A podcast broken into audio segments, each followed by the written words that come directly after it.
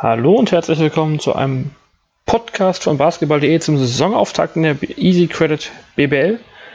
Wir haben hier noch keinen Namen für dieses, für unser Projekt, was wir jetzt hier weiterführen wollen. Deshalb einfach an dieser Stelle treffen sich Lukas Feldhaus und ich, Johann Schmidt hier, mal wieder äh, vor dem Rechner und reden miteinander. Hallo Lukas. Hallo Jonathan. Die ersten zwei Spiele sind für die meisten Teams gespielt. Wir haben ja wieder eine, eine Tabelle, die äh, etwas noch durchmischt ist durch die europäischen Verpflichtungen von Bonn und Ludwigsburg. Und ja, wir wollten einfach mal über die, über die ersten Spiele so reden und nehmen uns dabei einfach mal die Tabelle als, ähm, als Vorbild und gehen da die Teams ein bisschen durch. Und ja, vorher noch kurz hier so die, die allgemeine Frage an dich vielleicht. Wie, wie zufrieden bist du mit den ersten paar BBL-Tagen, die wir jetzt hinter uns haben? Sehr zufrieden. Es gab viele knappe Spiele, auch schon Überraschungen. Also top. Ja, die eine oder andere Überraschung haben wir ja auch schon gesehen. Ähm, und vielleicht, ja, fangen wir ganz oben an bei den FC Bayern, die sich an die Tabellenspitze geschoben haben. Und eigentlich kann man das auch schon überraschend nennen. Also die Dominanz der Bayern. Zwei Spiele mit durchschnittlich 46 Punkten haben sie die gewonnen. Ähm, gegen Gießen und Braunschweig. Natürlich keine Übergegner, aber mit plus 92 äh, Korbdifferenz nach zwei Spieltagen dazustehen ist schon. Also ich bezweifle, dass es das schon mal gab. Ich kenne da keine genaue Statistik, aber ähm, ja, vielleicht noch neben, neben den Oldenburgern die beiden Teams, die so am, am souveränsten bisher durchmarschiert sind, ganz oben. Bist du auch ein bisschen überrascht, wie, wie dominant Bayern schon spielt? Also, wenn wir jetzt wirklich über die Ergebnisse sprechen, dann ist das in Bezug auf das Gießen-Spiel für mich nicht überraschend.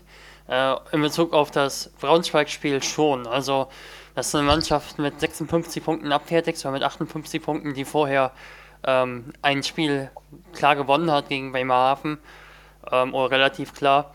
Ähm, ist schon überraschend, aber grundsätzlich, grundsätzlich finde ich das schon verständlich. Also du siehst, dass die Kontinuität von Bayern sich schon auszahlt ein wenig. Die Defense äh, stimmt halt schon und Gießen und Braunschweig haben beide völlig neu formierte Kader und ähm, von daher bin ich nicht sehr überrascht. Aber ist natürlich eindrucksvoll. Das war schon richtig Lehrgeld bei, beiden Mannschaften. Und ja, Bayern hat also bis auf die letzten Minuten, vielleicht in Gießen, haben sie ja wirklich komplett durchgezogen, ohne, ohne Rücksicht auf Verluste beim Gegner. Ähm ja, sie haben auch echt, muss man wirklich so sagen, also sie haben kaum eine richtige Garbage-Time, wenn man so sagen will, äh, Aufstellung. Also ein Alex King könnte reinkommen und ein Karim Jallo, aber selbst das sind jetzt Spieler, die würden in Gießen nur in Braunschweig wahrscheinlich ähm, wirklich tief in der Rotation stecken.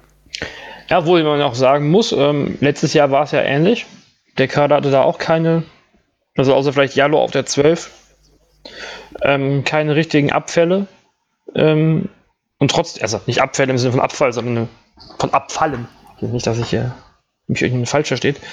Ähm, und trotzdem gab es immer wieder so ja, Leistungsabfall beim Bayern am Ende von dem Spiel, auch wenn es dann noch um was ging zum Beispiel. Was dann ja am Ende ihnen vielleicht auch zum Verhängnis geworden ist, um ähm, Platz 1 oder 2 zu erreichen in der Hauptrunde, wenn ich da ans Bayreuth-Spiel letztes Jahr erinnere.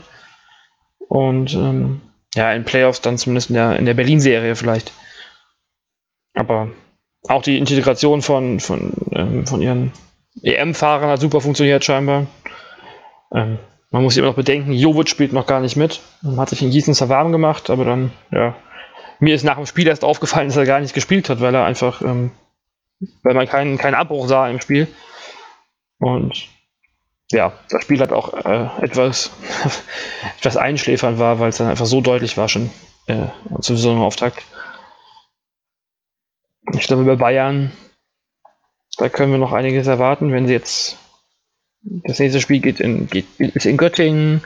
Das könnte jetzt auch wieder so eine naja, klare Kiste werden. Also die Bayern sind ja schon, die legen schon mal richtig los am Anfang.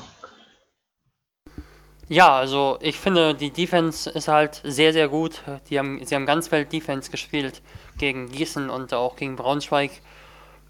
Gavel zeigt sich als sehr wichtiger Spieler und ich glaube auch, dass er in dieser Saison ein sehr wichtiger Spieler sein wird. Ähm, gefällt mir besser als Hobbs bisher. Also Gavel sehr, sehr strukturiert im Angriff und ähm, ohne viele Assists zu spielen. Ähm, defensiv sehr, sehr stark am Mann. Ganzfeld gegen den besten Spieler des Gegners, gegen den Ballvorträger.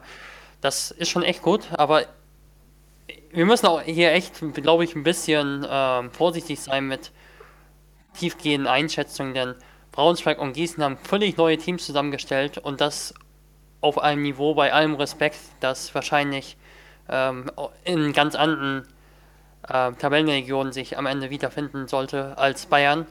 Und Bayern hat den Kern der Mannschaft, oder fast den Kern der Mannschaft äh, komplett gehalten. Und ich glaube, das ist dann nur, re nur realistisch, dass am Ende dann zwei Siege in der Deutlichkeit, ja, Braunschweig waren halt schon krass, aber schon herauskommen. Wird interessant werden am kommenden Wochenende, also am übernächsten Wochenende quasi, am 13. und 15. Oktober geht es dann gegen, am 4. und 5. Spieltag gegen Würzburg und Oldenburg, die ja auch beide mit 2 zu 0 gestartet sind. Und ja, Oldenburg ähm, ist ja auch ein Team, was 2 0 gestartet ist, wie ich gerade schon sagte. Und ähm, die haben sich gegen Göttingen und in Gotha durchgesetzt. Da ähm, könnte so ein bisschen der Maßstab dann wirklich mal folgen, äh, wie stark die, die Bayern dann wirklich einzuschätzen sind. Ähm, ja, mit Frankfurt und Bayreuth und Würzburg haben wir noch drei Teams, die bisher beide Spiele gewonnen haben. Und vielleicht fangen wir mit den Würzburgern an, die ja wirklich ähm, uns bisher, ja, haben sie uns begeistert? Also gerade das Spiel gegen Bamberg war schon als, als die erste große, riesige Überraschung im Prinzip zu sehen ähm, den Meister geschlagen vor eigenem Publikum. Ähm, dabei ja, ja, was waren es, 35 Minuten lang deutlich, deutlich in Führung gelegen, teilweise. Ähm, die letzten fünf Minuten dann aber auch noch überlebt gegen Bamberg, die ohne Punkte zu machen erstmal, ähm, die natürlich auch noch nicht in Form sind. Was, was würdest du so zu Würzburg zu den ersten beiden Spielen sagen? Dann nehme ich auch noch gern das Qualifikationsspiel rein, was ich gesehen habe gegen ähm, Istanbul. Ähm, da hat mich Würzburg auch schon überzeugt. Da haben die riesige Moral gezeigt, haben fast noch den Rückstand aus dem Hinspiel gedreht im vierten Viertel, lagen zurück vor dem vierten Viertel und haben noch mit elf Punkten, glaube ich, gewonnen. Ähm, ja, also ich finde es überraschend, dass Robin Benzing ähm, ja, selbst teilweise als Fünfer gespielt hat gegen Bamberg. Er hat selbst im Low Post halt ja wirklich Akzente gesetzt und äh, war kaum zu stoppen. Das haben wir so von Robin Benzing eigentlich noch nicht gesehen ähm, in der BBL so oft. Und ähm, ja, ich denke, Würzburg hat auch eine sehr ordentliche Verteidigung gespielt. Man sieht, dass es sich auszahlt, einen Cliff Hammonds auf der 1 zu haben, äh, der vielleicht in der Offensive nicht der kreativste Spieler einfach ist. Ähm, aber dafür in der Defensive einfach sowas von stabil ist. Und es fehlten halt DJ, Richard, äh, DJ Richardson, der halt noch verletzt ist. Äh, oder noch, oder sagen wir, nicht in der Rotation ist derzeit nach einer Verletzungspause. Und äh, Anderson fehlt ja auch noch. Ähm, von daher ist von Würzburg einiges noch zu erwarten und ich finde es schon sehr positiv, wie sie sich jetzt schon präsentieren. Gerade auch äh, Richard, Richard Benzing, genau. Neuer, noch ein dritter Vorname für Robin. Ähm, Robin Benzing, der hier gegen, gegen Jena ja erst die Overtime ermöglicht mit, seinen, mit seinem Korb und dann den, den Deckel drauf macht in eben Jena Overtime. Mm, und auch gegen Bamberg ja am Ende mit seinen Freiwürfen das Spiel gewonnen hat. Da ist die, da ist der, die Rückkehr nach zwei Jahren in Spanien wirklich absolut gelungen für ihn. Und der Transfer-Coup hat sich auch wirklich als ein Transfer-Coup erwiesen und nicht nur als, als großer Name. Das ist schon ähm, gut anzusehen. Obwohl natürlich auch gegen, gegen Jena sie am Ende ja eingebrochen sind, mehr oder weniger. Also den, den Vorsprung, den relativ hohen Vorsprung noch aus der Hand gegeben haben, Jena wieder ins Spiel kommen lassen haben ähm, und in die Overtime mussten. Und ja, die zweite Halbzeit 26 Punkte, das haben, haben sie sonst äh, quasi in, in einem Viertel gemacht, fast zuvor in dem Spiel. Also so ein bisschen sie sind, glaube ich, nicht, dass wir jetzt sagen müssen, Würzburg spielt hier um die Titel mit oder so. Ähm, nach, den ersten, nach den ersten zwei Spielen natürlich, aber sie machen auf alle Fälle schon Spaß und hast du eben schon gesagt, die haben auf alle Fälle noch mehr Potenzial mit, ähm, mit ihren verletzten beiden Amerikanern. Ja, was mir aufgefallen ist, ähm, ist, dass Leon Kratzer sehr wenig bisher gespielt hat, hat gegen Istanbul etwas unter 10 Minuten gespielt, hat gegen äh, Bamberg nur eine Minute gespielt, war dann schon wieder draußen und äh, hat gegen Jena, glaube ich, nur 4 Minuten gespielt. Hat nicht die glücklichste Figur gemacht gegen Istanbul und ähm, hat so ein bisschen Probleme gehabt, in der Zone die Bälle zu verarbeiten. Ähm, ich bin mal gespannt, wie die Einsatzzeit von ihm aussieht, denn aktuell sehe ich da jetzt nicht unbedingt die größte Einsatzzeit für ihn jetzt. Das, der könnte ein bisschen darunter leiden, dass Würzburg nicht international spielt, denn dann hast du auch mal Gegner vielleicht, bei allem Respekt, ähm, gegen die du auch mal was testen kannst, wie es bei Frankfurt der Fall war. Und ähm, ja, wenn äh, Anderson zurückkehrt, dann ist sicher er auch ein Kandidat für die Position 5. Sie haben äh, dann ähm, Benzing auf der 4, sie haben äh, Oli Savicius auf der 4, äh, Hoffmann kann die 4 spielen, ha hat bisher ordentlich gespielt. Und auf der 5 haben sie, äh, ja, Anderson äh, ist eben auch ein Vierer, aber der muss ja auch Einsatzzeit bekommen, ähm, oder sollte. Dann wird er auch wahrscheinlich auf der 5 spielen. Da haben sie ja noch Launcher. Ja, und dann wird es so ein bisschen knapp derzeit äh, für Leon Kratzer. Ich bin mal gespannt, ob er seinen Platz in der Rotation findet. Und hoffe, dass er immerhin in der Pro B spielt, sollte sollte er seinen Platz in der Rotation nicht finden. Denn es wäre nicht schön, wenn er, auch wenn Bauermann sicherlich viel im beibringen wird, aber es wäre halt nicht schön, wenn er diese Saison nicht viel spielen sollte. Ja, so ein bisschen unsere vermutete Schwachstelle, die wir so ein bisschen gesehen hatten, die, die, der, der Frontcourt von, von Würzburg hat sich bisher ja nicht, nicht lumpen lassen. Sie haben Würz, äh, Bamberg beim Rebound auch besiegt. Ähm, Loncha hat dominiert gegen Bamberg, also wirklich dominiert. Ja, das war schon echt beeindruckend, was der alte Mann dann noch gezeigt hat. Ähm, aber vielleicht gehen wir dann weiter und gucken uns noch mal kurz äh, Frankfurt an, die ja auch 2 zu 0 dastehen oder 4 zu 0 Punkte haben. Und vor allem den, den Auftakt in die Saison gleich richtig furios gestartet haben gegen Jena. Das war ein, ja, ein Schützenfest oder ein, ein, Feuerwerk, was sie da abgebrannt haben am ersten Spieltag.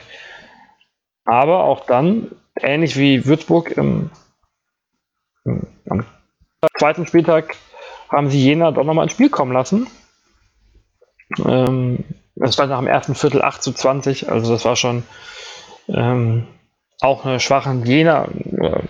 Jena hat sehr schwach angefangen im Spiel. Aber Frankfurt auch wirklich ähm, mit Phil Scrub, der hier, ja, der hat dominiert, meine, äh, fast auch gerade am Ende in der letzten, in der zweiten Halbzeit war er dann gegen Jena der Mann, der das Spiel in Frankfurt nach Hause gemacht hat und nach zwei Spielen steht er mit 23 Punkten im Schnitt da. Also die Rückkehr hat sich gelohnt für Frankfurt.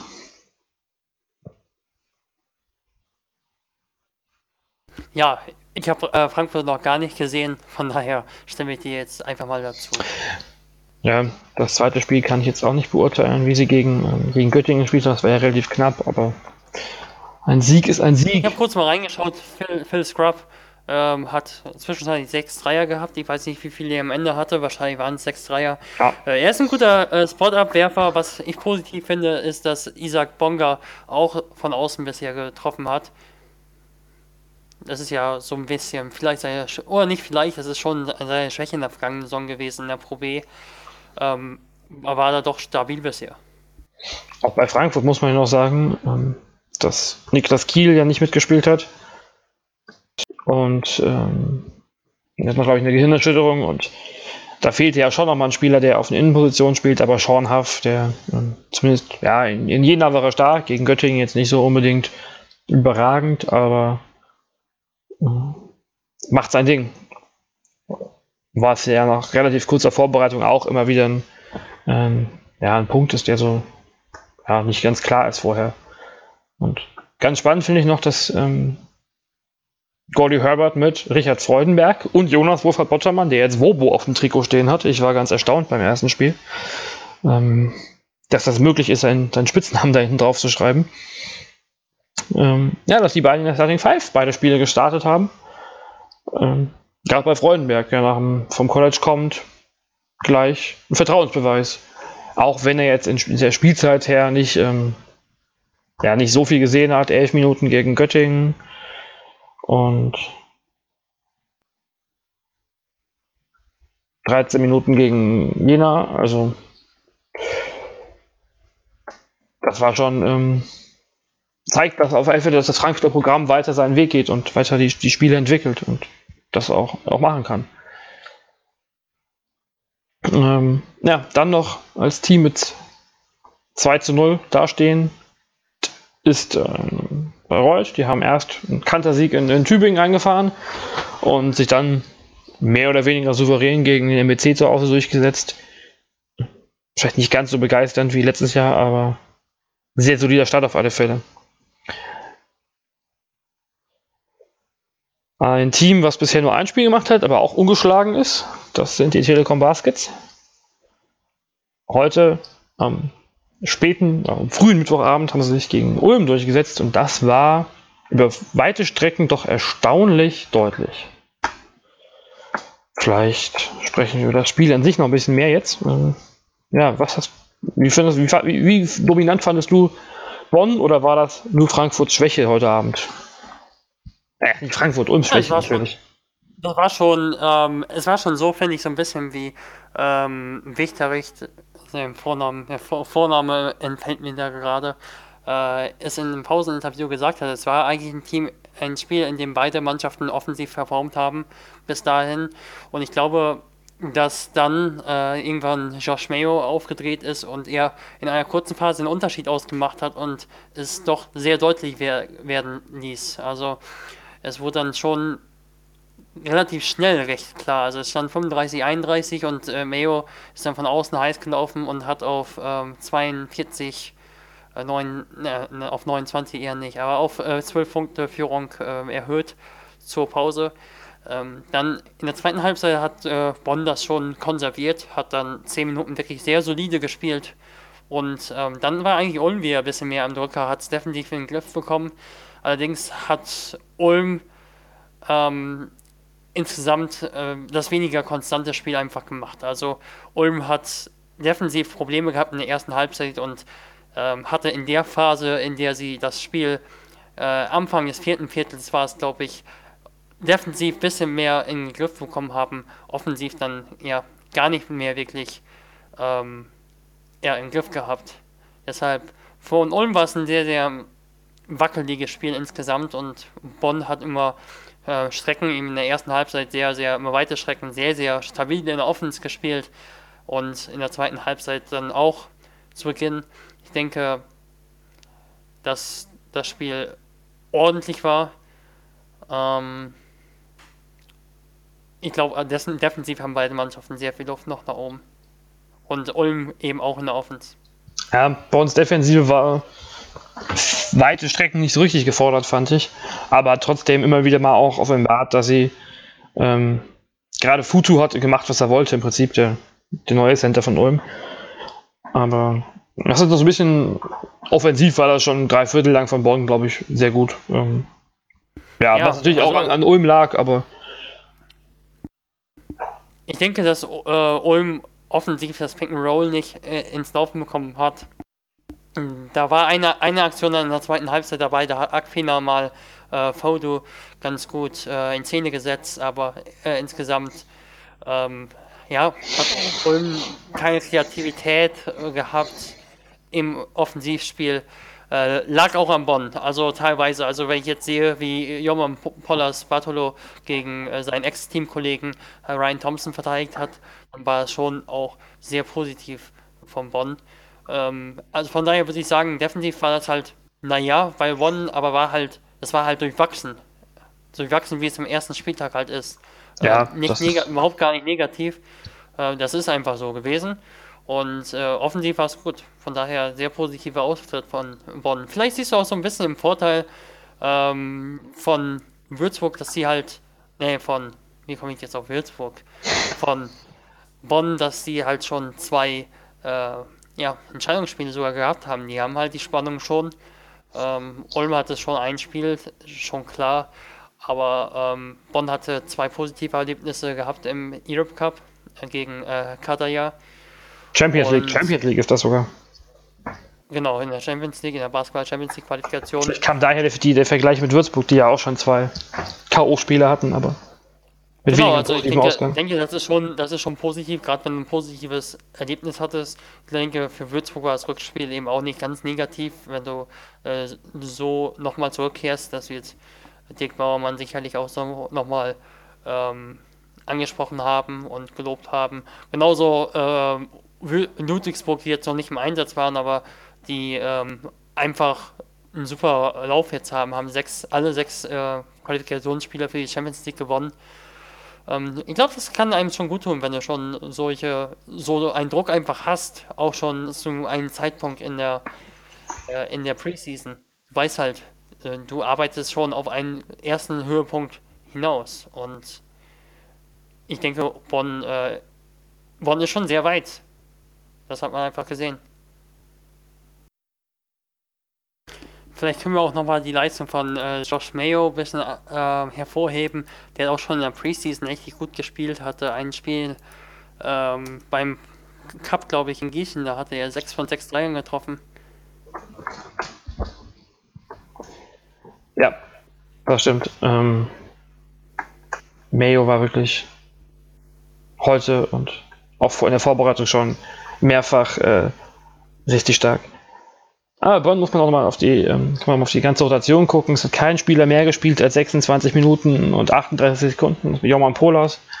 Und ähm, ja, Malcolm Hill als Neuzugang, der ja noch relativ spät dazu kam. Drei von vier Dreier getroffen gleich im ersten Spiel.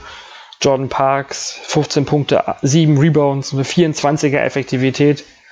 Ähm, das ist schon ähm, richtig, richtig stark gewesen heute. Ähm, dazu halt auch das Publikum begeistert ist schon, ähm, schon ein, ein guter Einstieg in die Saison, würde ich sagen. Und es waren Zuschauer da bisher. Es war, im Europe, äh, es war in der Champions League Qualifikation äh, Zuschauer da, wirklich grandios, über 4000 Zuschauer äh, bei einem Spiel gegen Katar ja ähm, unter der Woche.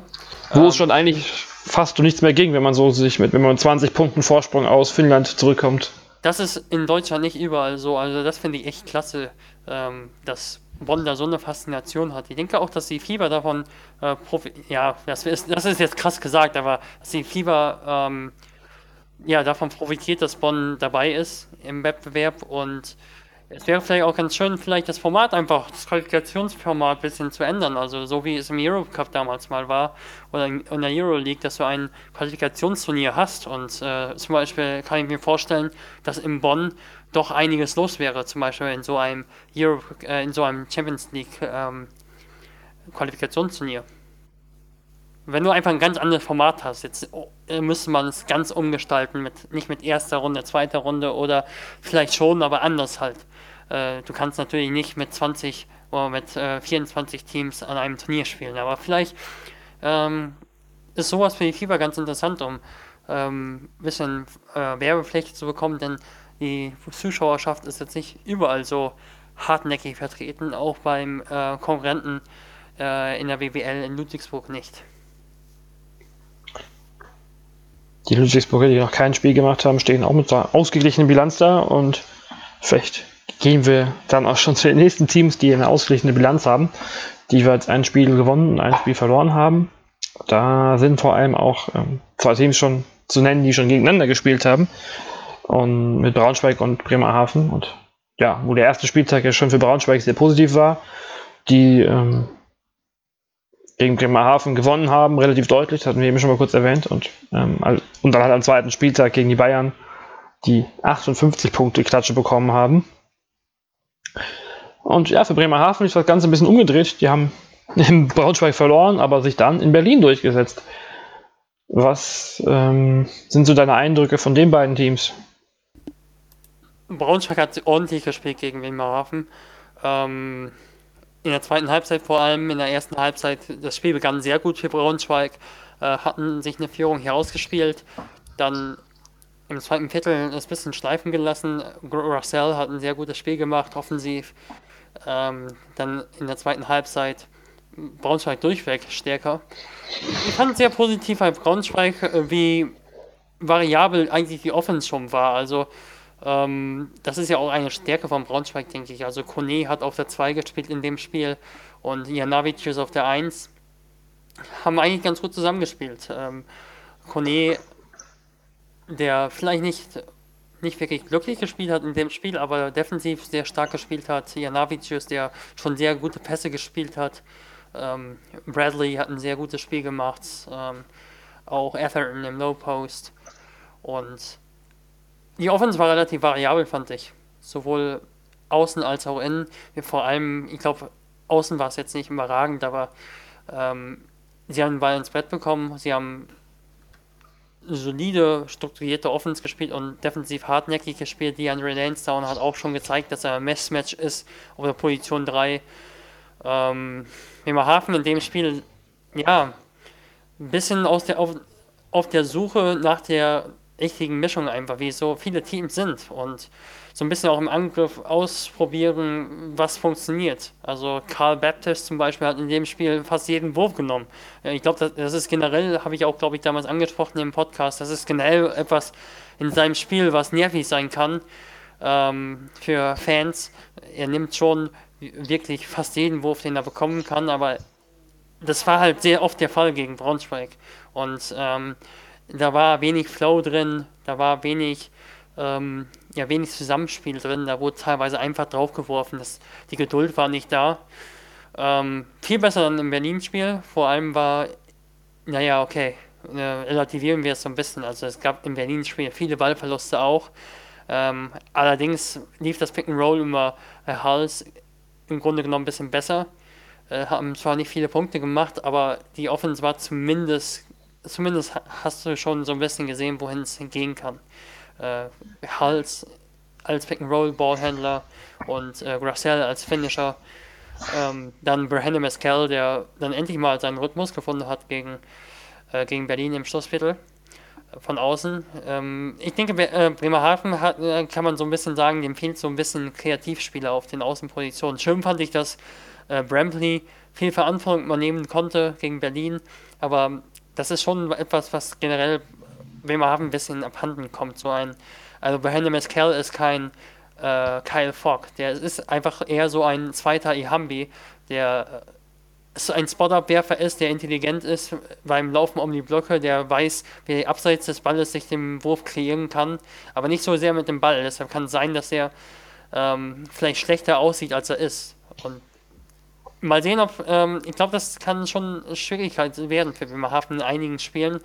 Ähm, der Sieg gegen Berlin war schon echt überraschend. Also äh, Berlin vorher hochgelobt nach dem Sieg gegen Ulm und dann zu Hause die Niederlage gegen Bremerhaven. Das habe ich nicht erwartet. Nee, ich auch nicht. Also Bremer, Berlin, also vielleicht, ja, steht ja auch 2-2, können wir uns eigentlich gleich ähm, zu Berlin begeben. Ähm, haben ja Ulm wirklich gut gespielt. Also das war, auch wenn Ulm so eine, eine starke Phase hatte zwischendrin, aber gerade die zweite Halbzeit war ja echt, da kann man nichts gegen sagen, was sauber gespielt. Ähm, überraschend fast schon, wie, wie gut sich die Spieler auf das ähm, System oder das, das relativ lockere System ja von Aito eingestellt haben nachdem alle Telekom-Kommentatoren ja auch mehr oder weniger nur Aito sagen, haben wir ja nichts falsch gemacht, glaube ich. Wenn wir den, den schönen Nachnamen immer wieder weglassen. Mm, das Marius Grigonis wunderbar gespielt. Ähm, ja, wenn wir über Vilen reden, müssen wir, glaube ich, auch nochmal über Tim Schneider reden, über den wir hier äh, uns in Berlin ähm, Zeiten im Sommer im Podseason auch mehrfach unterhalten haben, der einen super Einstieg gefeiert hat, ähm, in der BBL, muss man überlegen. Das ist schon aus der Pro B den Schritt gemacht und man sieht eigentlich nicht, dass er äh, vorher Pro B-Spieler war. Das schon, ähm, jetzt gibt es ja schon Stimmen mehr oder weniger, die fordern, dass er noch mehr machen könnte. Aber ähm, für den Anfang ist das, glaube ich, schon eine sehr, sehr gute Rolle, die er da hat. Und wenn ich das so einschätzen würde, würde ich sagen, das wird auch noch mehr im Laufe der Saison. Ja, aber dann kam halt wirklich dieses Bremerhaven-Spiel, wo bei Berlin irgendwie nicht so richtig ja, so richtig viel ging nicht. Ähm, war schon sehr. Da stottert der Motor irgendwie und ähm, Bremerhaven hat da wirklich, wie du eben gesagt hast, da recht gut gespielt und die, die Würfe getroffen. Bramley stark, hatte ich nicht so auf dem Zettel erstmal, ähm, dass er wirklich so, ja, so die Rolle als, als vielleicht wichtigster Deutscher übernimmt. Also. Nein, hat er auch. Aber ich glaube auch Bremerhaven. Denn äh, hm? er hat dort, glaube ich, in der vergangenen Saison, auch wenn er lange verletzt war, hat er drei Punkte im Schnitt, glaube ich, aufgelegt. Und ähm, ja, hat in dem Spiel auch einen aus dem Dribbling kreiert, einen Wurf. War echt gut. Ja, also muss man schon die positive Überraschung, glaube ich, auch als ihn als da nennen. Ähm, aber trotzdem, ja, mal gucken bei beiden Teams, wohin die Richtung jetzt geht. Die Anlagen sind da. Mal gucken, was die Konstanz macht. Ähm, das war ja, das ja, wenn man 2-2 steht und ähm, 1-1 steht, wenn man über Siege redet, dann ist es ja schon ja, noch früh in der Saison natürlich, aber so ein Zeichen, dass vielleicht so ein bisschen die, die Spiele auch schwankend sein können. Und da sind beide Teams, glaube ich, gerade wenn wir jetzt noch auf ihre Hinrunde gucken, Berlin könnte sich vielleicht dann im Laufe des Jahres noch, noch, noch auf höherem Level stabilisieren, aber das hast du jetzt zu viel, ähm, zu viel Spekulation und zu wenig Fakten. 2-2, wen haben wir noch in der Tabelle? Wir haben noch ein ganz bekanntes Gesicht. Ach nee, der MBC erstmal noch, bevor wir uns hier ähm, zum, zum größten Team durchwursteln. Ja, MBC einem, Souver einem souveränen, doch durch, durchaus souveränen Sieg gegen die Oettinger Rockets, die ja stark gesetzt geschwächt sind. Und dann ja, erwartungsgemäß Niederlage in Bayreuth. Das ist noch relativ unspektakulär bisher, aber solide für den Aufsteiger. Solide, ja, und, und es hätte gegen Bayreuth auch ein Sieg werden können. War immer knapp das Spiel eigentlich. Kurz hat Bayreuth sich abgesetzt und am Ende war es dann wieder relativ knapp. Ja, gute, guter Auftritt, guter Auftakt für den MBC, denke ich. Zumal sich auch alle, Fälle, die auch alle Neuzugänge beim MBC jetzt, äh, glaube ich, zumindest alle ausländischen Neuzugänge, die Deutschen jetzt nicht unbedingt, aber, oder nein, die Deutschen gar nicht unbedingt, ähm, die ähm, ausländischen Neuzugänge haben alle eigentlich schon gezeigt, was sie können. Zumindest mindestens in Ansätzen. Ja, und den Ausfall von ähm, Serge Kerouche auch zumindest weggesteckt. Das ähm, wird jetzt nicht als das wichtige Spiel auf alle Fälle gewonnen. Alles bisher richtig gemacht. Alles richtig gemacht, das können wir über Bamberg eindeutig noch nicht sagen. Ähm, ja, gleich zum Auftakt der Saison, im Auftaktspiel, das auch zeitgleich mit zwei anderen Spielen lief, ähm, in Würzburg verloren. Natürlich auch Würzburg stark, stark gespielt haben, aber ähm, je mehr man, je mehr noch als Würzburg stark war, glaube ich, Bamberg schwach und auch das zweite Spiel gegen Gießen, ähm, ja, hätte mit dem letzten Wurf in die Verlängerung gehen können, wenn Gießen da getroffen hätte. Das ähm, sagt schon einiges aus, weil Bamberg zu Hause in den letzten Jahren ja durchaus eine Macht war. Der Umbruch ist da und ähm, ja, vielleicht lasse ich einfach mal kurz mal Odolo zu Wort kommen. Mit dem habe ich mich gestern nach dem Spiel kurz unterhalten über, über die Situation in Bamberg. Ja, Maodo erster Sieg in der Saison. Ja. Schwerer Saisonstart, wie, wie fühlt es sich an für dich? Äh, ja, ich denke, wir müssen einfach als Mannschaft ein bisschen zusammenkommen. Äh, wir sind ziemlich neu zusammengestellt. Erst seit ein paar Tagen, zehn Tagen, zwei, zwei Wochen zusammen. Das heißt, es dauert noch ein bisschen Zeit, bis wir unser Spiel finden und äh, offensiv sowohl auch defensiv äh, im gleichen Strang ziehen und den Basketball spielen, den, den man hier gewöhnt ist in Bamberg. Andrea meinte eben auf der Pressekonferenz, dass ihr ja teilweise noch so ein bisschen, dass sich die neuen Teamkollegen noch hier an die, die Situation in Bamberg gewöhnen müssen, an den an neuen Rhythmus mit vielen Spielen in kurzer Zeit. Ähm, ja, wenn jetzt, also mit dem Blick zurück ist immer blöd, aber wenn du mal so einen Blick zurückwagst, so im Vergleich von, von deine Ankunft hierher zu der neuen Ankunft jetzt, wie, wie fühlt sich das an? Also es ist schwierig, ja, blöd zu sagen, aber. Ja, ich, ich fühle mich viel wohler dieses Jahr. Es ist äh, auf jeden Fall ein, äh, eine Transition, die man durch, durchgeht, äh, Anpassungsprozess in seinem ersten Jahr und ähm, genau, das ist schwierig. Also deswegen, äh, ich verstehe das komplett und es braucht Zeit, bis die Mannschaft sich findet und äh, genau. Kannst du uns mal kurz beschreiben, wie so die Vorbereitung jetzt abgelaufen ist? Weil ihr, du warst ja selbst lange nicht da. Ähm, ähm, Ali Nikolic kam dann ja erst eine Woche vor Saisonbeginn. Ähm, wie, das, wie, so, wie geht das, ähm, der Teambuilding-Prozess so da vor sich?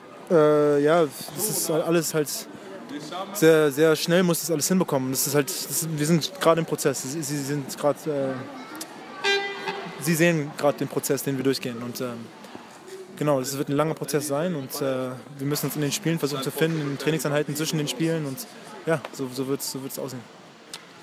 Habt ihr, gibt es so ein bisschen schon, so im Umfeld gibt es durchaus schon Stimmen, die so, so relativ kritisch sind.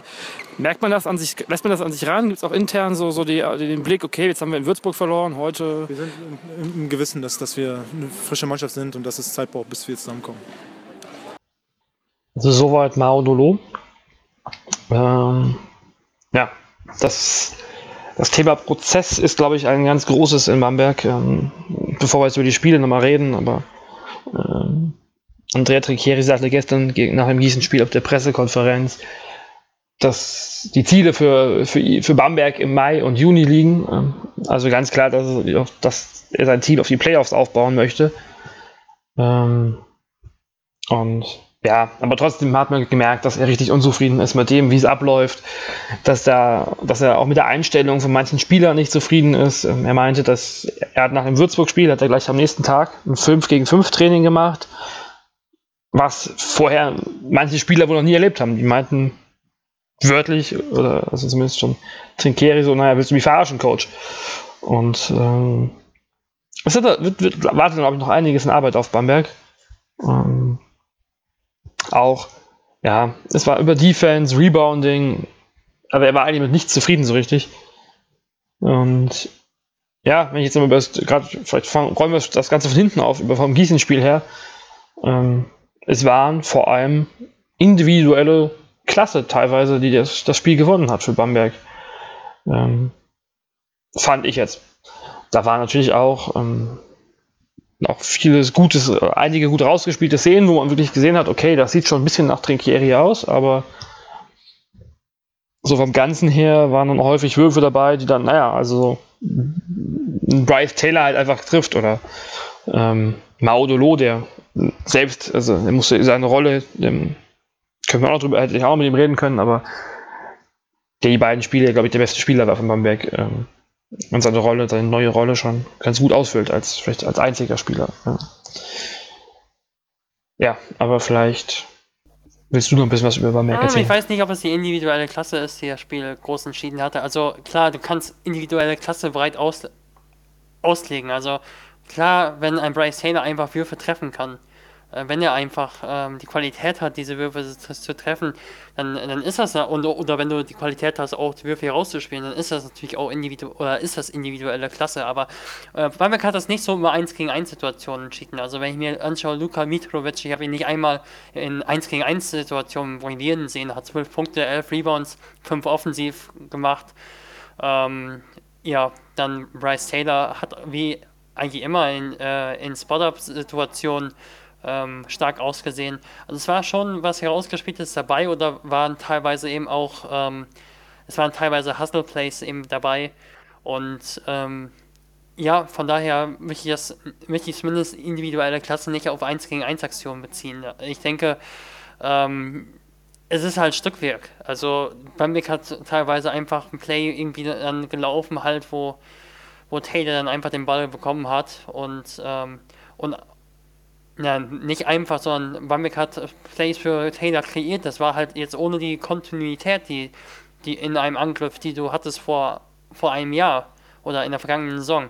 Also dass Taylor dann, äh, da wurde dann oft einfach der erstbeste Wurf halt schon genommen. Und der erstbeste Wurf ist nicht unbedingt der Bamberger Wurf.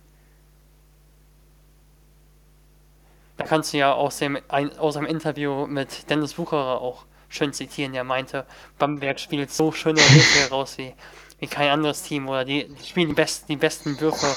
Ähm, die toppen nochmal den besten Wurf oder so. Also das ist einfach nicht da. Ja, die, die grandiosen Würfe oder sowas war der, der Wortlaut von Trick. Ja, genau, also ist, von Wucherer, ja. Ähm, ja, aber es war, glaube ich, hat ja Trinkieri vorher mal gesagt gehabt, deswegen. Ja, ähm, jedenfalls ist es echt so, die, die spielen aktuell einfach die erst, den erstbesten Wurf teilweise hier raus oder sie versuchen den, äh, versuchen den Ball ein bisschen laufen zu lassen, aber dann am Ende äh, läuft es doch darauf hinaus, dass nichts funktioniert und dann nimmt irgendeiner einfach mal einen Wurf, zum Beispiel Daniel Hackett, uns überhaupt gar nicht als Dreierwerfer bekannt, das ist eigentlich seine Schwäche, hat dann gegen Würzburg fünf Dreier genommen. Ähm, okay, vier, einer war klar im Zweierbereich, der wurde als Dreier gewertet.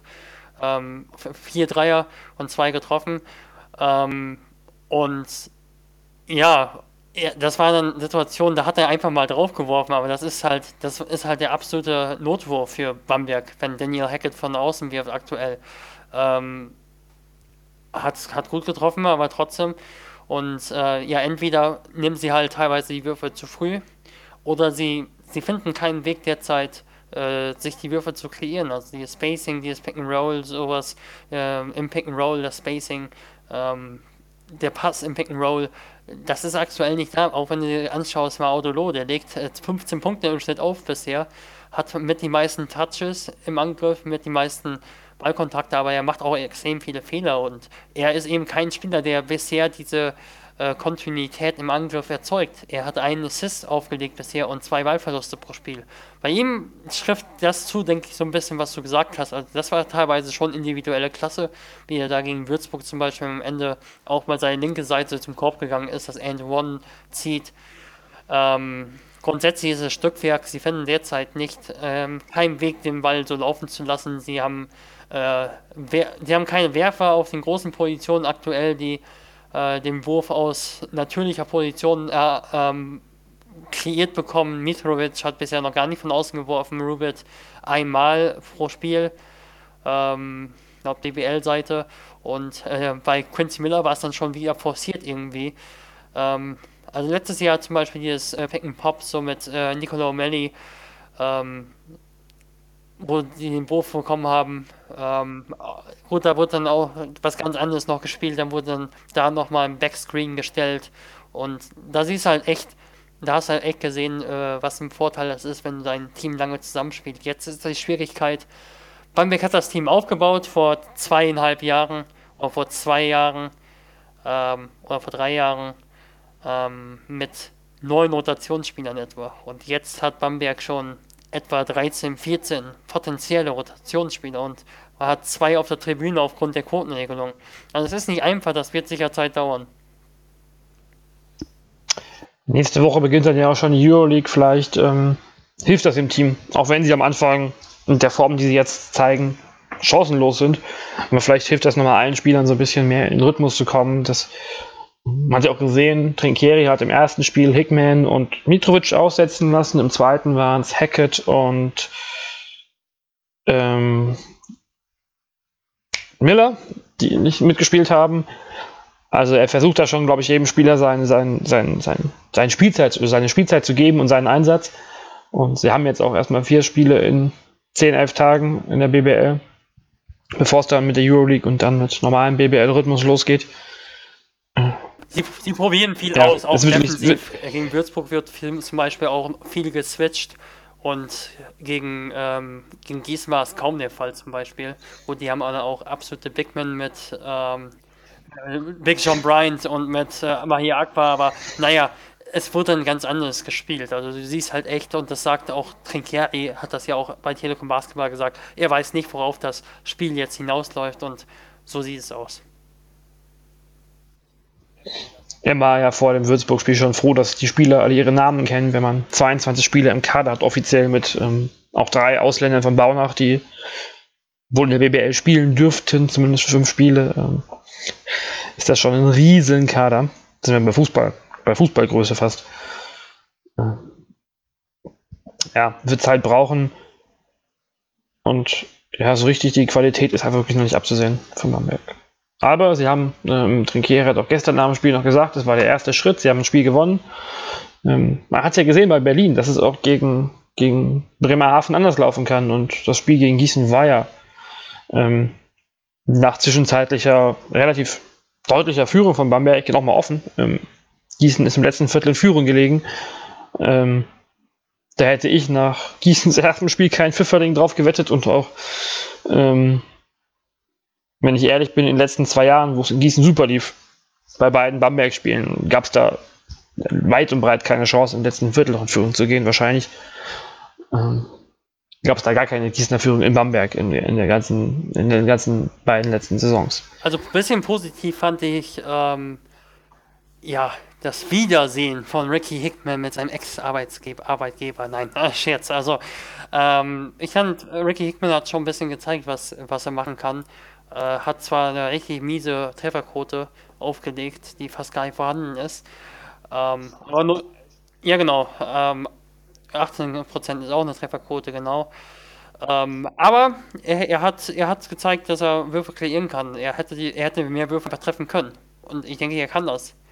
Und ähm, zum Beispiel habe ich da eine Situation in Erinnerung, da kam dann das Hatchen von Gießen, so das leichte Hatchen, und er hat den abrollenden Mitspieler gesehen und einfach den Ball weitergepasst. Er hat sechs Assists aufgelegt, äh, einen Ballverlust gehabt und ähm, defensiv auch ein, einmal schön im 1 gegen 1 den Ball gestealt. Also guter Auftritt von Ricky Hickman in meinen Augen, auch wenn das vielleicht kein effizienter Auftritt war. Wir müssen aber auch noch bedenken, es war nur Gießen und da werden wir ja gleich nochmal drüber reden. Müssen wir mal gucken, ähm, wie das bei Bamberg jetzt weitergeht. Wir haben ja erstmal noch einen weiteren Aufbaugegner erstmal, würde ich jetzt mal behaupten. Also, dass, dass du das sagst über deine Gießener, das, das ehrt dich. Also, wow. Ja, das ist schon. Man muss ja realistisch sein. Und realistisch gesehen äh, bringt uns das Ganze jetzt in die Zone der negativen Teams, die bisher negativ und ohne Sieg dastehen. Ähm, anders geht's ja nicht. Und ja, mit einer Niederlage in die Saison gestartet sind die Tübinger. Das war ja eine, gegen Bayreuth eine ganz deutliche Kiste. Ähm, ja, da müssen wir, glaube ich, jetzt auch nicht, nicht viel drüber verlieren. Ähm, am Ende haben sie nochmal aufgeholt, aber das war jetzt zwischen, das war irgendwie schon wenn man so im Ticker geguckt hat, war das schon nach einem Viertel entschieden. Mhm. Wird sich zeigen, was da, was Tübingen kann und was nicht. Deutlich interessanter waren schon die Spiele von Nina. Wir haben sie eben beide schon angesprochen. Ähm, am Ende gehen sie mit zwei Niederlagen aus der, aus der Sache raus. Aber ja, gegen, gegen Frankfurt war es ein Katastrophenstart, wo sie dann zurückgekommen sind und am Ende unter, von Philips Krupp abgeschossen wurden. Gegen Würzburg lag Jena auch erst weit zurück und hat sich dann später wieder ins Spiel reingekämpft, hat die Führung übernommen und dann am Ende hat Robin Benzing den Deckel zugemacht, ähm, dem Wurf zu, zu Overtime und zum Sieg. Aber das sah phasenweise schon sehr, sehr gut aus. Ähm, gut aus. Skylar Bowden hat in der zweiten Halbzeit übernommen, nachdem in der ersten Halbzeit vor allem als Assistgeber aufgefallen ist. Ähm, Brian Spearman, der im ersten Spiel gut gewesen ist, konnte im zweiten Spiel dann wegen Foul Trouble nicht mehr so viel Akzente setzen, der aus Trier in die BBL gekommen war. Und ja, aber es gab auch ein paar Probleme, zum Beispiel Derek Allen hat wohl hat in der zweiten, in der, im zweiten Spiel am Ende einige Chancen liegen lassen. Ähm, so ein bisschen es war durchwachsen. Am Ende sind da zwei Niederlagen bei rausgekommen gegen ja, ich würde sagen, nicht unschlagbare Gegner. Mhm, vor allem, wenn man sich ins Spiel reinkämpft und dann wieder zweimal im Prinzip vom Spielverlauf her sehr ähnlich ist und sie dann noch verliert, die beiden Spiele, ist halt schon nicht, nicht gut für die, ähm, für die Moral und für die, ja, ist nicht so ein richtig gutes Zeichen auch für, fürs Team und ähm, könnte ein bisschen Probleme, ja, was heißt Probleme aber könnte äh, die Mannschaft so ein bisschen überdram, immer dramatisieren möchte ich das nicht, denn es sind zwei Gegner, die normalerweise Jena eben schlagen können. Allerdings sind es eben zwei Heimspiele und es ist einfach schön, wenn du immerhin eins von den beiden gewinnst. Allerdings ist das jetzt auch nicht groß dramatisch. Jena hat Moral gezeigt, im zweiten Spiel ist zurückgekommen. Äh, Skylar Boland hat äh, einige Dreier getroffen am Ende. Ähm, ja, aber es stimmt halt, du hast jetzt null Siege, deshalb kann man es natürlich auch nicht unbedingt schönreden ja, du hast null Siege. Äh, einer wäre halt schön gewesen von den beiden äh, Spielen. Wäre sicherlich eins zu gewinnen gewesen, ja. Ähnlich.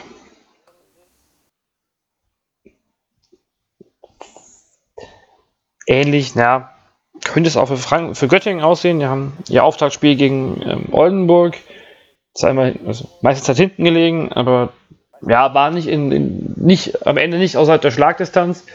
Ähm, aber gegen Oldenburg musst du wahrscheinlich auch zu Hause nicht unbedingt gewinnen, aber dann in Frankfurt, ja, auswärts in Frankfurt, ähm, war es nicht so deutlich, aber auch das war so ein bisschen, ja, nicht Fisch, nicht Fleisch vom Ergebnis her. Ähm, hätte wahrscheinlich, hätten, hätten ein Tick besserer Start sein können, aber gut, wäre wahrscheinlich auch schlechter gegangen für, für die Göttinger. Ähm, da wir mal sehen müssen, wie es bei Göttingen auch weitergeht in den nächsten Tagen und Wochen. Nicht so richtig gut lief der Start ähm, für ein Team, was eigentlich absolut im Playoff-Kampf gesehen wurde und äh, auch für Höheres empfohlen hat sich, so von den Namen her. Und auch wir haben es da eingeordnet. Und ja, Ratio Farm Ulm ist, äh, kann man schon sagen, so ein Problemkind nach den ersten beiden Spielen? Nein. Ähm, ich denke, dass Ratio Farm Ulm sehr ähm, große Probleme unterm Kopf hat denn Tim Olbrecht fehlt und gerade auf dieser Position ist Ulm nicht so tief besetzt. Wir haben jetzt gegen zwei absolute Playoff-Kandidaten gespielt und ähm, die Rotation sah folgendermaßen aus auf den großen Positionen. Sie haben mit ähm, Isaac Foto auf der Position 5 gespielt, nur mit ihm. Haben sie mit äh, Herringody auf der 4 gespielt und auf der 5, der eigentlich ein reiner Vierer ist in meinen Augen.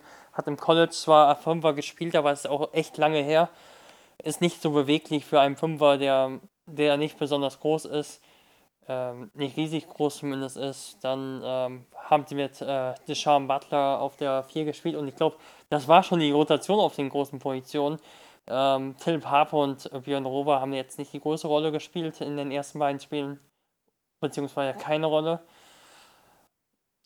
Ja, das ist, das ist schon äh, ein Problem. Ähm, und das macht es dir für dich einfach schwierig, wenn du gegen Mannschaften spielst, die äh, ebenfalls sehr tief besetzt sind. Oder die, die eben tief besetzt sind in den beiden Aufeinandertreffen. Ähm, eine andere Sache ist, ähm, ja, der, das Playmaking hat gar nicht geklappt für Ratio Ulm an dem Tag äh, gegen Bonn.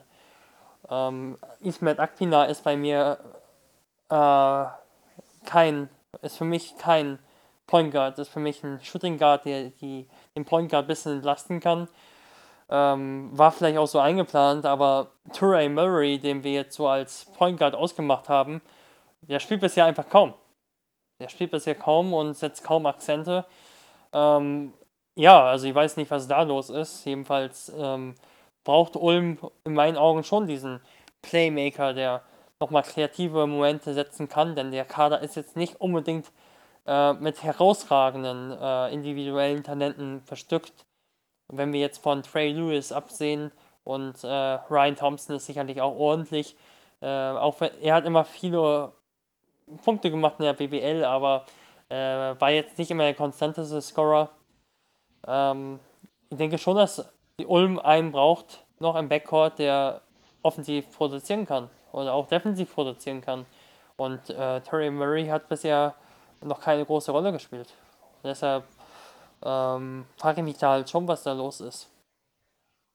Ja, wird sich zeigen müssen, ob, ob sie da was tun, ob sich ähm, die Situation mit Murray, 8 Minuten 28 heute gegen Bonn, ähm, sind nicht sehr viel, ob sich da noch was tun wird. Und ja, wie sich da was tun wird, ähm, muss man mal sehen.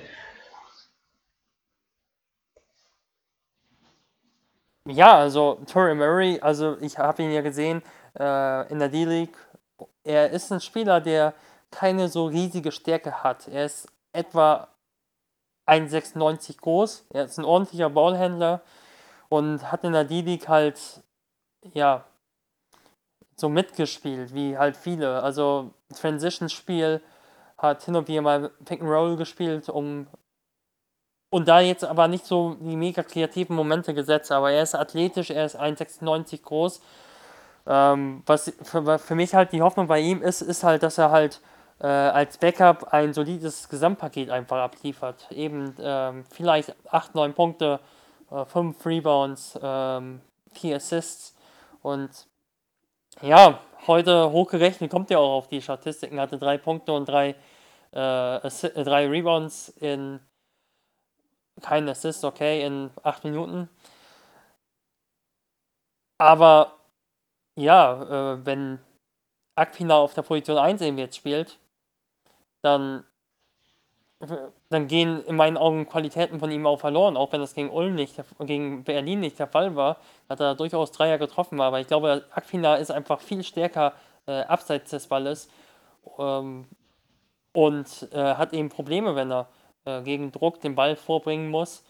Äh, Terry Murray, ich hätte zumindest erwartet, dass er, ähm, dass er im Ballvortrag, in der Transition, in der Defense schon Akzente setzen kann, große Akzente vielleicht sogar. Und bisher ist das nicht der Fall. Das ist nicht gut. Ja, allgemein ist die Defense ja noch löchrig, um es mal so auszudrücken. Und man hat ja vielleicht auch gesehen, dass, wenn man das Alba-Spiel nochmal in, in Verbindung setzt, dass Alba gegen Ulm es viel einfacher hatte als gegen Bremerhaven. Ähm, das ja, ist jetzt nicht unbedingt das beste Licht, glaube ich, für, für Ulm. Auch wenn Dreiervergleiche wie immer schwierig sind, aber mehr Vergleiche haben wir halt zu diesem frühen Zeitpunkt noch nicht. Gerade am ersten Spieltag und am zweiten Spieltag, ja. Vielleicht, ähm, aber auch gegen Bonn war die Defensive ja, also zumindest drei Viertel lang spärlich vorhanden, wenn ich es mal so ausdrücken möchte. Ähm, Im dritten Viertel war, im vierten Viertel war sie dann wieder besser da, aber dann war ein bisschen, ein bisschen Aggressivität drin, aber vorher war das so ein bisschen ja zugucken, was macht Julian Gamble da, was macht ähm, Jordan Parks, Gut, Josh Mayer, ähm, da bleibt manchmal nichts anderes als zuzugucken, aber ja, mal gucken, ob sich das richtig, das heißt richtig einpendelt, aber ob sich das noch ver, verbessert. Ähm, dann kommen wir noch zu zwei Teams, die ja, auch zwei Spiele verloren haben und bei einem Team war das ja vor allem nicht, also eigentlich war es bei beiden Teams nicht, nicht, nicht anders zu erwarten. Und bei einem Team ähm, da müssen wir nochmal über die Personalsituation reden, die sich nochmal verschlechtert hat bei den Oettinger Rockets. Ähm, ja, wir wissen ja alle, wer alles verletzt war. Es war Jan Niklas Wimberg, Johannes Richter, Savalewitsch und Dane Watts, die verletzt waren, sind. Und Herr Jaramatz ist da gestern noch hinzugekommen.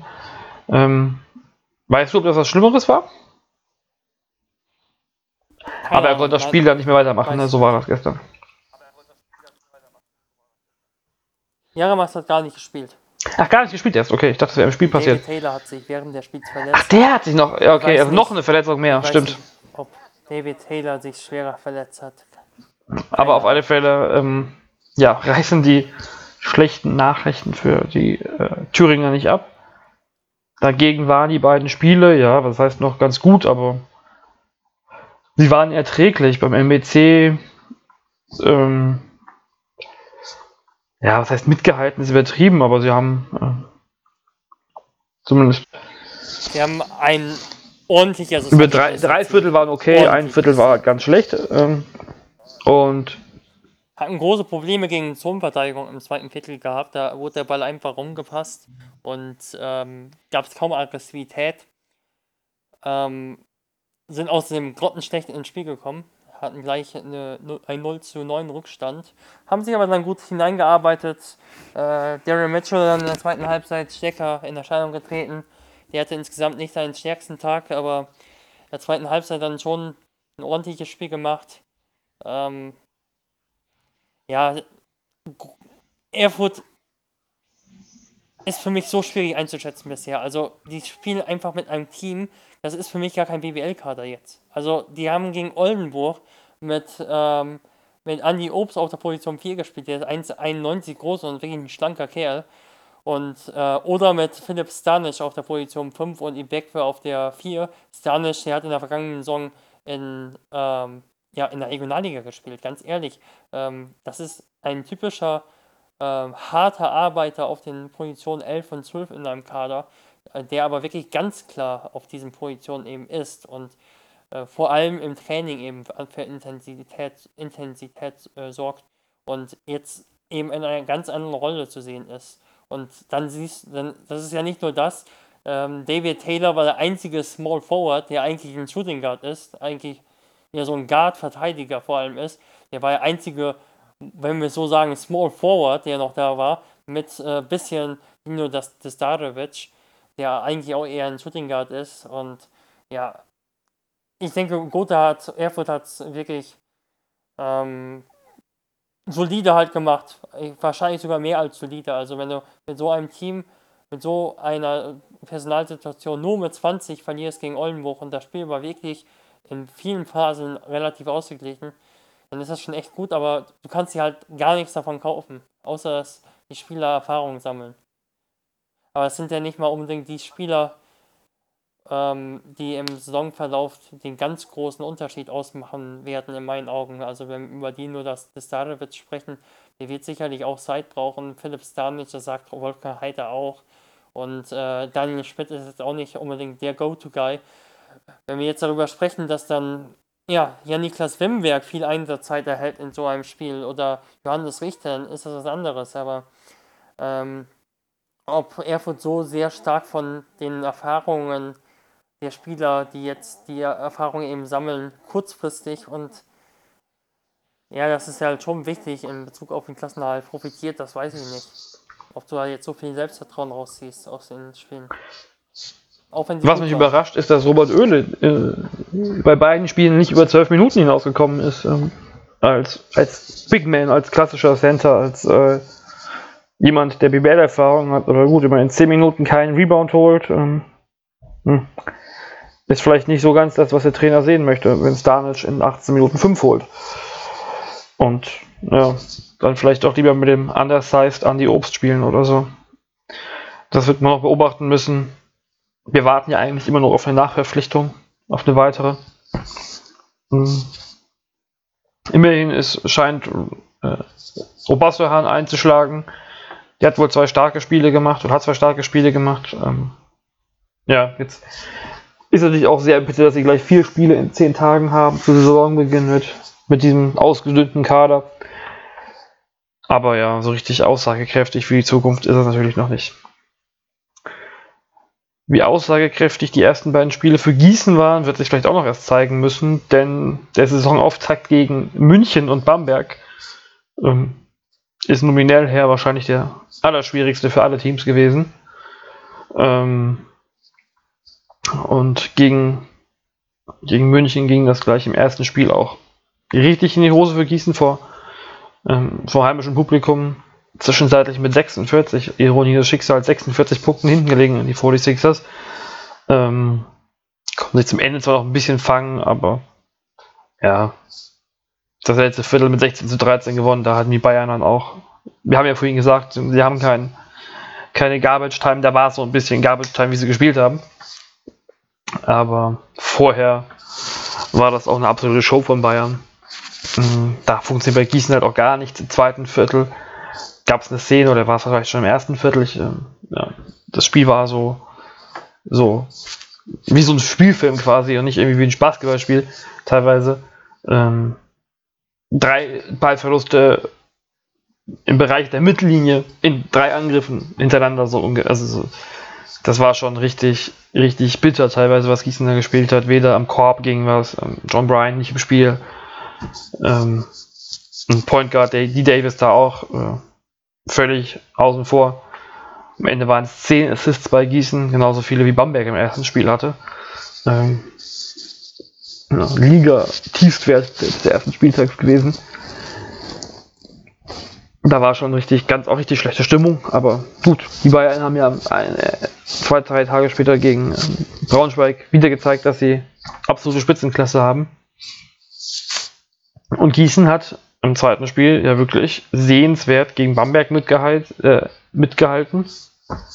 Da war eine ganz andere ja, Körpersprache, eine ganz andere Spielkultur zu sehen. Also Spielkultur ist vielleicht übertrieben, aber Struktur im Spiel ähm, der Einsatz passt, die Würfe sind besser gefallen. Ähm, die Rebounds wurden gewonnen, deutlich sogar gewonnen. Ähm, auch wenn man natürlich bei John Bryant teilweise ähm, waren so drei Tipp-Ins nacheinander, wer weiß, ob die alle als Offensiv-Rebound gezählt wurden. Ähm, trotzdem war eine Rebound-Überlegenheit da. Das, ähm, äh, die Davis noch kritisiert im ersten Spiel, 8 Assists gespielt, John Bryant 13 Punkte gemacht. Da passte schon einiges viel besser zusammen. Es sah, nach dem, es sah schon ein bisschen nach dem aus, was Gießen spielen kann, vielleicht. Aber inwieweit das natürlich auch Bambergs Experimentiertag, du hast es vorhin gesagt, ähm, geschuldet war. Ja, weiß man nicht. Du bist ja sehr Gießen kritisch gewesen. Äh, wie siehst du denn die Saisonstart? Also das erste Spiel fand, fand ich auch relativ kritisch. Also das Spiel begann und Gießen hatte Probleme gegen die Presseverteidigung von Bayern, ähm, ja, den Ball ins Halbfeld zu bringen. Allerdings musst du halt auch sehen, Gießen hat Spieler geholt aus Ligen, die etwa auf Pro A-Niveau anzusiedeln sind, bei allem Respekt. Ähm, und Bayern hat Spieler, die gerade von der, vom Europameisterschaftsfinale kommen, Lucic und Matwan, und teilweise eben ein ganzes Jahr schon zusammenspielen und jahrelang auf einem ganz anderen Level spielen. Ähm, deshalb ist das jetzt kein Riesenparameter, dieses Spiel. Das war einfach, das verändert nichts oder verändert nichts zu meiner Sichtweise. Du siehst dann ja auch, äh, wie Braunschweig da untergegangen ist. Das ist einfach so, wenn Spieler, wenn Mannschaften von einem anderen Level aufeinandertreffen und ich glaube, bei Bayern trifft auch nicht unbedingt das zu, was man dann oft so sagt, diese Teams sind zu Beginn der Saison vielleicht noch einfacher zu schlagen. Nein, also wenn Gießen so einen ganz neuen Kader zusammenstellt, warum sollen sie äh, so ein Team gespickt mit Topspielern äh, und einem Kern, das schon, der schon zusammengespielt hat, eher schlagen als am Saisonende. Äh, das, die schlagen die einfach nicht äh, im Normalfall. Und dann das zweite Spiel gegen Bamberg, das war schon wirklich ordentlicher. Ähm, Bamberg hat weniger Druck gemacht. Bamberg hat äh, eher das Halbfeldspiel defensiv aufgezogen, ähm, wie es unter Trinkieri oft der Fall ist oder zumeist der Fall ist. Schön war, dass es dann schon so Akzente gab, also ähm, so Akzente, die die äh, im Saisonverlauf wichtig sein konnten. Zum Beispiel John Bryant, die ist high-low mit jedem. Äh, immer mal wieder hat er auch mal einen schönen Pass gespielt, hat Assist gespielt. Ähm, ähm, ja, die Davis hatte zumindest mehr Spielkontrolle, mehr Zugriff. Wobei ich sagen muss, der geht schon sehr schnell auf den Dreier. Ähm, der jetzt nicht unbedingt seine riesige Stärke unbedingt ist, denke ich. Menniger hatte teilweise Probleme, ähm, sich zu befreien. Ähm, ich denke aber, dass, dass es schon mehr Struktur gab in diesem Spiel als gegen Bayern. Viel ändert das jetzt an meiner Sichtweise nicht. Ich denke, das ist, sind die ersten zwei Spieltage Bamberg. Ähm, Bamberg ohne Hackett, ohne Miller. Nochmal eine ganz neue Formation äh, ins Spiel gebracht wenig aussagekräftig, sagen wir so. Ja, ja bei Gießen könnte. War aber ordentlich. Das zweite Spiel war wirklich ordentlich gegen Bayern. Ja, aber Ende ist natürlich aber trotzdem, wenn man mit drei Punkten ein Spiel verliert, ist egal, gegen wen du gespielt hast. Es ist ein Spiel, was du hättest gewinnen können. Das ist egal, ob es dann gegen das Dream Team ist oder ob es gegen die Kreisligamannschaft ist. Also jetzt ist es mal wirklich die Extreme ins Extreme zu führen. Ähm, es ist ärgerlich, das Spiel nicht zu gewinnen, glaube ich. Auch wenn es natürlich ähm, ein richtiger ja, Schritt war. Auch, also für, es ist schön, dass äh, Gießen jetzt wirklich gezeigt hat, äh, dass es auch so ist. Also, dass du halt jedes Spiel gewinnen äh, so angehen musst, dass du es gewinnen kannst. Denn ähm, es ist halt, halt wirklich so, du beginnst so und sagst so, okay, Bayern, keine Chance. Ähm, 2 zu 19 äh, versuchen wir ohne Verletzung oder äh, versuchen wir es hinter uns zu bringen, rauszugehen aus dem Spiel. Äh, dann beim Bamberg, okay, ähm, steht minus 15 dann im dritten Viertel, ähm, ist dann jetzt auch egal, wir haben, wir haben ordentlich gespielt oder so. Ähm, nächstes Spiel. Und dann gehst du aber ganz schnell dann ins nächste Spiel gegen Erfurt und dann legst du auch wieder 2 zu 9 zurück. Oder 2 zu 19 nicht unbedingt, aber 2 zu 9. Ähm, das ist nämlich dann wirklich kompliziert und das ähm, war bei Gießen jetzt nicht der Fall. Äh, Gießen kam selbst bei einem höheren Rückstand in Bamberg wieder zurück aus, aus dem dritten Viertel. Ich glaube, es war 14 waren es. 14 war der höchste Punkte. Bestand. Ja. Und ist dann sogar noch in Führung gegangen. Das ist schon, das ist schon wichtig, denke ich. Und das habe ich schon ja, sehr positiv gesehen. Das halt, halt hätte ich nicht für möglich gehalten in dem Spiel.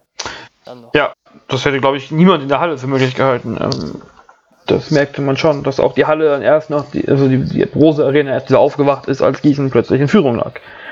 Aber was bei ganz ungewohntes Gefühl. Ja. Denn ähm, wie war das?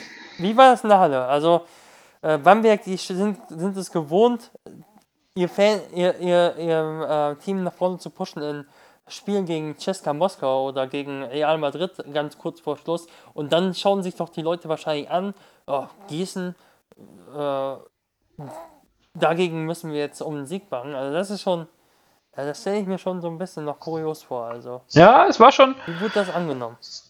es war nicht so negativ, wie man es vielleicht erwarten würde, sondern es war schon so ein bisschen. Nach dem Würzburg-Spiel war die Erwartung sicherlich nicht so hoch. Und da ging vielleicht, äh, ging man als mit Gießener Hintergrund ähm, die Partie schon ein bisschen anders und äh, hat, hat Bamberg viel stärker oder viel dominanter erwartet als vielleicht Bamberg selbst. Ich weiß es nicht. Ich habe jetzt nicht mit irgendwelchen, ähm, also nicht mit Bamberg-Fans gesprochen, sondern halt mit ähm, unseren Bamberger Kollegen.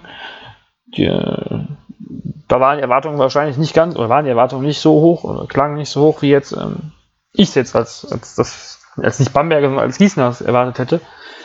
Aber ähm, es war schon eine Erleichterung zu spüren, dass der letzte Wurf nicht reinging. Also das war schon jetzt nicht so ein Jubel, wie wenn man gegen Moskau gewinnt, aber ja, man merkt, es war schon ähm, wichtig, dass das Spiel gewonnen wurde für Bamberg. Aber was bei Gießen halt noch, ähm, du hast eben Jay Manigets ähm, Rolle angesprochen oder seine, seine Unsicherheit zum Beispiel.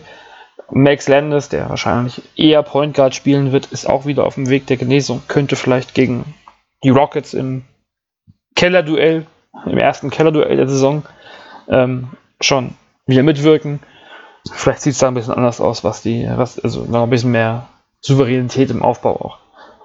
Ähm, Wen ich bei Gießen auf alle Fälle noch lobend erwähnen möchte, wenn man schon die Bühne hat hier, ähm, ist Benny Lischka, der zwei richtig gute Spiele abgeliefert hat. Äh, gegen, gegen Bamberg den, den Dreier zum, oder den, den, den Dreier zur Siegchance noch getroffen.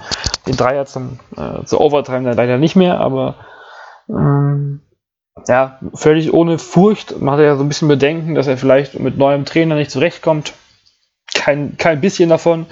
Ähm, ja, also so ist er Führungsspieler in dem Team, überraschenderweise.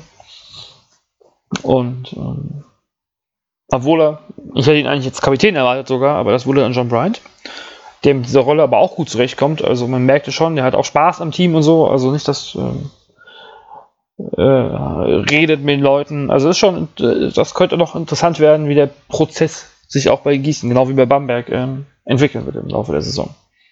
Haben wir über alle Teams gesprochen an dieser Stelle? Also außer über Ludwigsburg, aber die haben ja schließlich noch kein BBL-Spiel gemacht. Die starten am Donnerstag, also wahrscheinlich heute Abend oder gestern Abend, je nachdem, wann ihr, wann ihr das hört, ähm, gegen Bremerhaven in die Saison.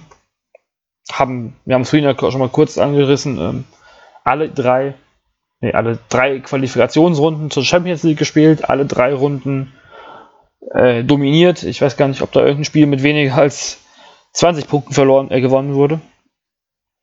Das ist schon. Äh, Auf Ludwigsburg wäre ich wirklich gespannt. Genau aus diesem Grund. Die haben auch gegen Pro A-Ligisten haushoch gewonnen. Also ich glaube nicht, dass das jeder Bundesligist geschafft hätte. Oder vielleicht sogar die wenigsten. Ich ja, ich, also ich erwarte im Moment sehr viel, aber. Erwartungen sind ja nie so richtig gut. Nicht, dass wir jetzt hier, je nachdem, wie gesagt, wenn ihr, wenn ihr uns hört, dass Bremerhaven plötzlich das Spiel hier dominiert oder so. Aber eigentlich, eigentlich müsste Ludwigsburg ein guter Start ähm, gelingen. Nach dem, was man so in der Vorbereitung gesehen hat.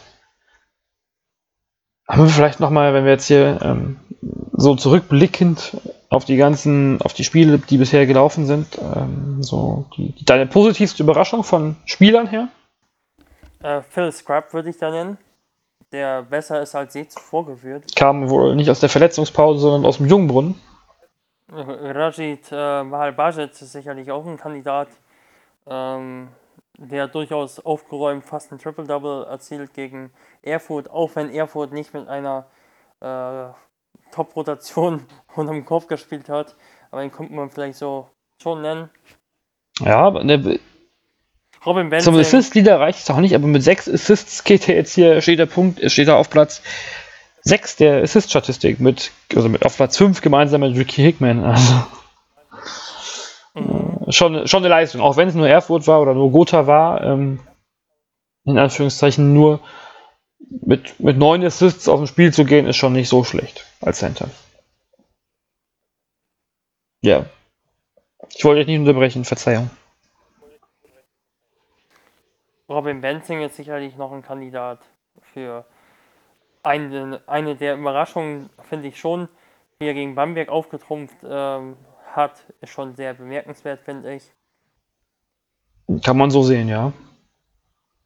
Richtig stark spielt ja wohl auch ähm, Allen aus, aus Oldenburg, Brain Allen, mit 50 Punkten in zwei Spielen. Auch wenn das eine Spiel nur gegen Gotha war. Ähm, ich glaube, wir dürfen das nicht übertreiben zu sagen, dass Gotha nur ist. Ähm,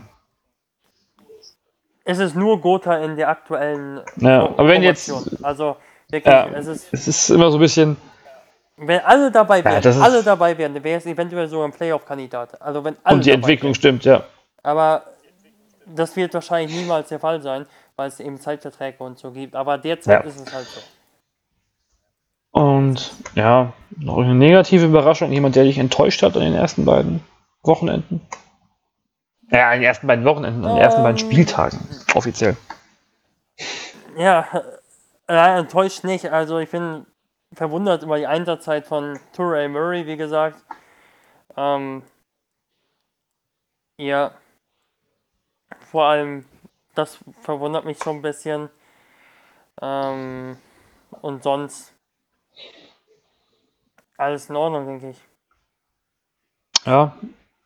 Daniel Hackett hat Daniel Hackett hat ähm, Daniel Hackett, ähm, Quincy Miller bin ich gespannt, wie die beiden einfach noch hineinwachsen in die Mannschaft. Das habe ich jetzt, die beiden habe ich jetzt noch nicht so positiv gesehen. Aber man muss ja fast sagen, in dem Spiel war niemand richtig positiv, von daher. Also bei Bamberg jetzt im Spiel gegen Würzburg, wo die beiden mitgewirkt haben. Mm, ja, muss man sehen. Wie gesagt, ich habe ja vorhin schon erwähnt, dass ähm, Trinkieri da auch ein bisschen so an die ja, ein bisschen Charakter von Spielern angesprochen hat und die Einstellung. Ähm, ich weiß nicht, ob das jetzt, also das ist ein bisschen spekuliert, ob die beiden auch dazugehören.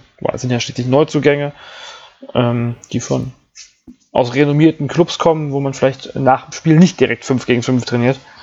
Ähm, und sie haben halt danach nicht gespielt, das Spiel. Ob das jetzt nur rein taktisch war oder auch ein bisschen, bisschen Denkzettel, wird uns wahrscheinlich Trinkieri nicht verraten, aber ähm, hast schon recht, muss man, muss man glaube ich beobachten, ja. mit, mit der Situation mit den beiden und ja, allgemein, im Team weitergeht. Daniel Hackett hat immerhin drei Dreier oder zwei Dreier getroffen. Ähm, aber irgendwie, es war halt noch nicht rund. Also beide, äh, ich habe immer, ich sehe jetzt halt immer noch nicht so wirklich, ähm, verwundert mich wie gesagt auch nicht wirklich, aber ähm, ich sehe halt nicht, wo die beiden, äh, inwieweit die beiden zur nächsten Courseur-Story oder zur nächsten Strelneck-Story beitragen. Das ist halt noch ein weiter Weg und ähm, ja, ich bin mal gespannt, wie die beiden hineinpassen. Hackett mit seinen Wurfqualitäten, ähnlicher Typ so ein bisschen, also nicht so starken Wurfqualitäten, ähnlicher Typ wie äh, Nico Sissis, der auch nicht der beste Werfer ist, aus dem Dribbling zumindest ähm, das ist schon eine andere Bamberger Mannschaft einfach. Äh, Quincy Miller nicht so kreativ wie Darius Miller, vielleicht eher einfach, aber auch der Spieler, der eher Vierer eben ist und auch eher Vierer spielt. Ähm, das ist einfach ein ganz neues System, das jetzt entstehen muss. Und ähm, ja, ich weiß nicht, ob die beiden die Stützen sind, die Strelniaks oder Courseur in dem, oder zumindest am Ende Courseur in den vergangenen Jahren waren. Ähm, oder im vergangenen Jahr. Ja. ja. Am Ende ist halt auch so. Brauche ich noch Wenn man so ein bisschen den, den Vergleich zurück, das ist lange her, aber vor drei Jahren habe ich so in meiner Erinnerung, war das Team am Anfang halt auch nicht ganz so schwach wie jetzt. Mal sehen, wie es da weitergeht in Nürnberg.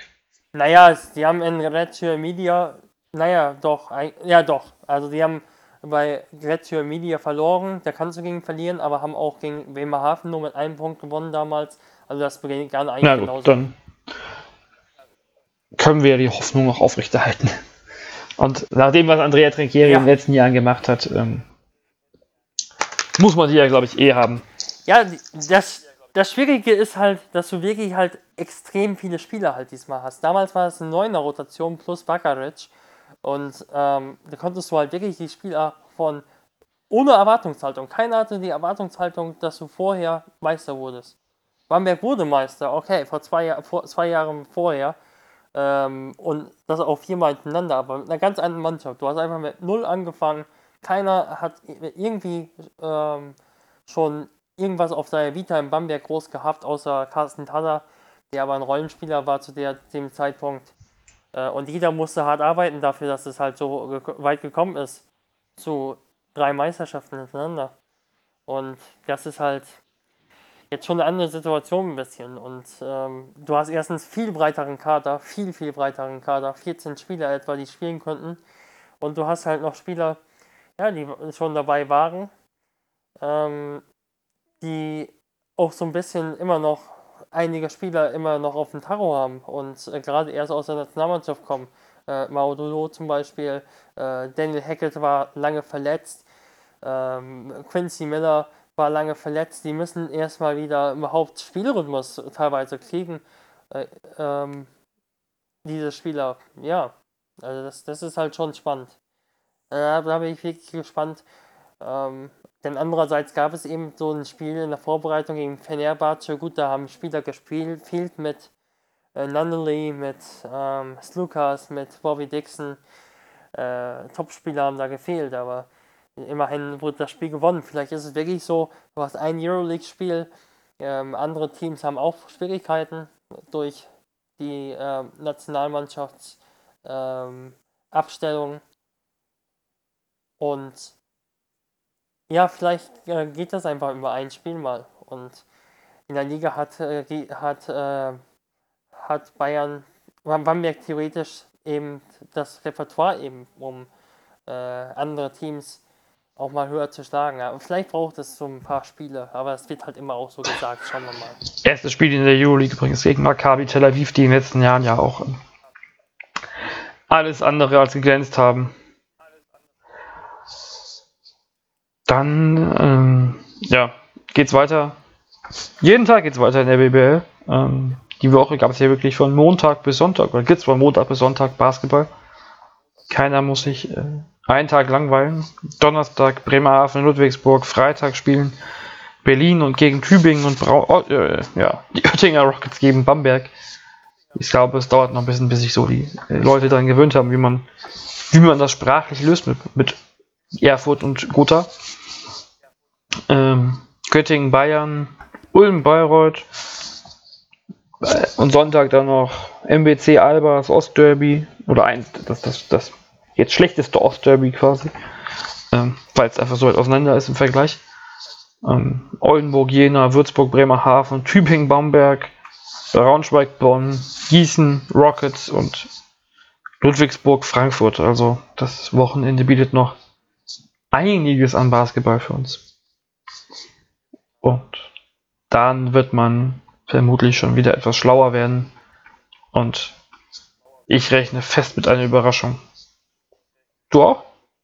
Ja, also gerade zu Beginn der Saison kann das natürlich immer passieren, wie wir jetzt gesehen haben. Ja, dann warten wir auf die Überraschung und sagen danke fürs Zuhören. Danke, Lukas. Ja, danke, Jonathan. Wie immer. Und bis bald. Ciao.